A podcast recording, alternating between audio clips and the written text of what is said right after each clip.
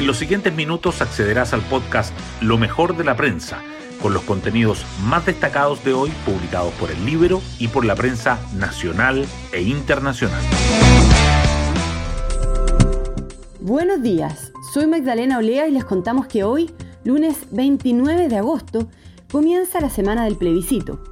Este domingo se definirá si el país embarca la constitución elaborada por la Convención o si prefiere rechazar esa opción y comenzar un nuevo proceso constituyente. Días claves en los que cada paso en falso le puede costar caro a cada opción. Es el caso de lo ocurrido el sábado en el cierre de campaña del apruebo en Valparaíso, que incluyó un grotesco espectáculo. Tal fue el nivel que la Defensoría de la Niñez y la Fiscalía seguirán acciones judiciales. ¿Y las encuestas? Por ley no se pueden conocer sondeos electorales, pero sí los relativos al desempeño del gobierno. En el estudio de CADEM, dado a conocer anoche, un 56% desaprueba la gestión del presidente Boric. Las portadas del día. La campaña del plebiscito sobresale. El Mercurio abre con la condena transversal a la performance en un acto del apruebo en Valparaíso. La Fiscalía inició una investigación. También destaca que apruebo y rechazo se despliegan en el último domingo de campaña y la tercera resalta que el acto en Valparaíso complica la recta final del apruebo. Y el diario financiero subraya que un 92% de los ejecutivos ve un impacto negativo del escenario político en las empresas. Las informaciones económicas igualmente sobresalen. La tercera titula que economistas anticipan que la inflación alcanzará un pico anual sobre 14% en agosto. El diario financiero abre con la presidenta de Banco Estado. En este periodo las empresas podrían traspasar beneficios a los clientes.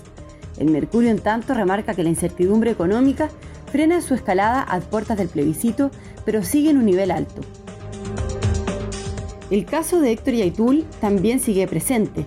El Mercurio informa que la CAM se adjudica un atentado en Biobío y aparecen panfletos que exigen la libertad de Yaitul. La tercera señala que el perfil psicológico policial del líder de la CAM revela un fuerte rechazo al régimen democrático chileno, el Mercurio destaca además que el 64% de los niños de la educación parvularia registró una inasistencia grave durante el primer semestre de 2022 y que la Universidad de las Américas pide igualdad de trato luego de que se rechazara su ingreso a la gratuidad. La tercera, por su parte, resalta la apuesta del socialismo democrático para entrar al comité político del gobierno, que el 5% de los asalariados privados tiene hoy una jornada semanal de 40 horas y que Bolsonaro y Lula sostienen su primer debate televisivo. Además, en materia deportiva, el Mercurio subraya que Alexis Sánchez y Arturo Vidal marcan goles en una exitosa jornada, mientras que la tercera remarca que Colo Colo vive una pesadilla ante la calera y cae 2-1 sobre el final. Hoy destacamos de la prensa. Repudio transversal provocó una performance en el cierre de la prueba en Valparaíso. La Fiscalía ya investiga los hechos. Diversas organizaciones, incluyendo disidencias sexuales, rechazaron el show que incluyó actos de connotación sexual y un ultraje a la bandera chilena. El Comando del Apruebo, formado por partidos del oficialismo, interpuso una querella por ofensas al pudor y el gobierno presentó una denuncia ante el Ministerio Público que abrió una investigación de oficio. Hubo masivas manifestaciones por el apruebo y el rechazo en el último fin de semana de campaña. A solo siete días del plebiscito, los comandos de ambas opciones realizaron concentraciones en Renca, Providencia, Ñuñoa y Colina, entre otras zonas. En la Alameda hubo enfrentamientos. Carabineros informó de un detenido por atropellar con una carreta a ciclistas y de una persona lesionada que fue trasladada a la ex posta central. La incertidumbre económica frena su escalada a puertas del plebiscito, pero sigue en un nivel alto. El índice de incertidumbre económica de Clapes UC registró un valor de 360 en agosto, una caída de 19% respecto del máximo histórico de julio de 446, pero un alza de 39% respecto a agosto de 2021. La baja mensual fue atribuida a la menor volatilidad del dólar y a la reforma tributaria que en julio estaba recién presentada. Los expertos tienen una estimación para el IPC de este mes que varía entre 0,8 y 1,2%, lo cual llevaría a que la inflación anual suba desde 13,1 hasta 13,6 o 14,1%. Sería el máximo para este ciclo, ya que de ahí en más se espera que comience su reducción. Otras noticias. La CAM se adjudica un atentado en Quilleco, en el Biobío, y aparecen panfletos en que se exige la libertad de Yaitul.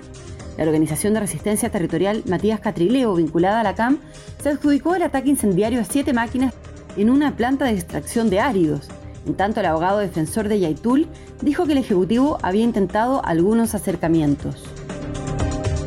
Más allá de la presencia del ministro de Hacienda, en el socialismo democrático esperan que luego del plebiscito haya un cambio en el diseño del Ejecutivo y que pasen a formar parte del núcleo de las decisiones, entrando al comité político del gobierno.